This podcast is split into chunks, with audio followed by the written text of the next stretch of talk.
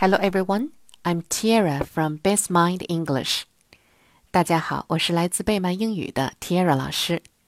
今天我们讲的故事是 A Visit to the Water Park，去水上乐园玩了。There is a new water park in town.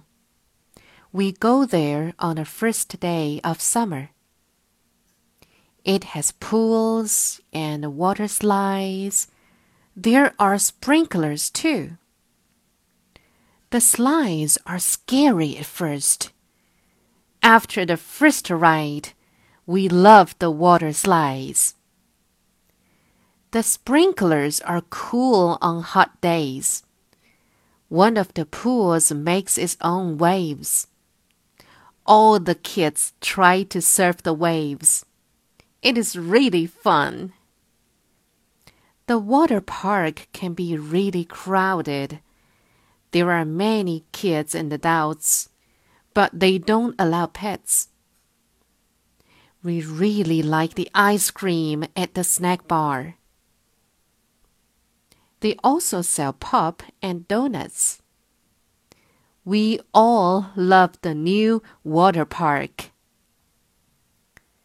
Word list Sprinklers. S P R I N K L E R S. Sprinklers. Sprinklers means little machines for giving water to plants. Surf.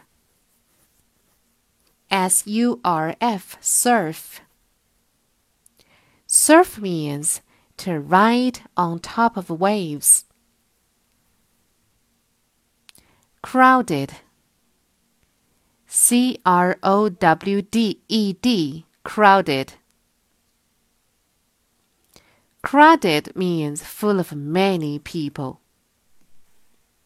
好了，今天的故事就到这里了，晚安喽，Good night。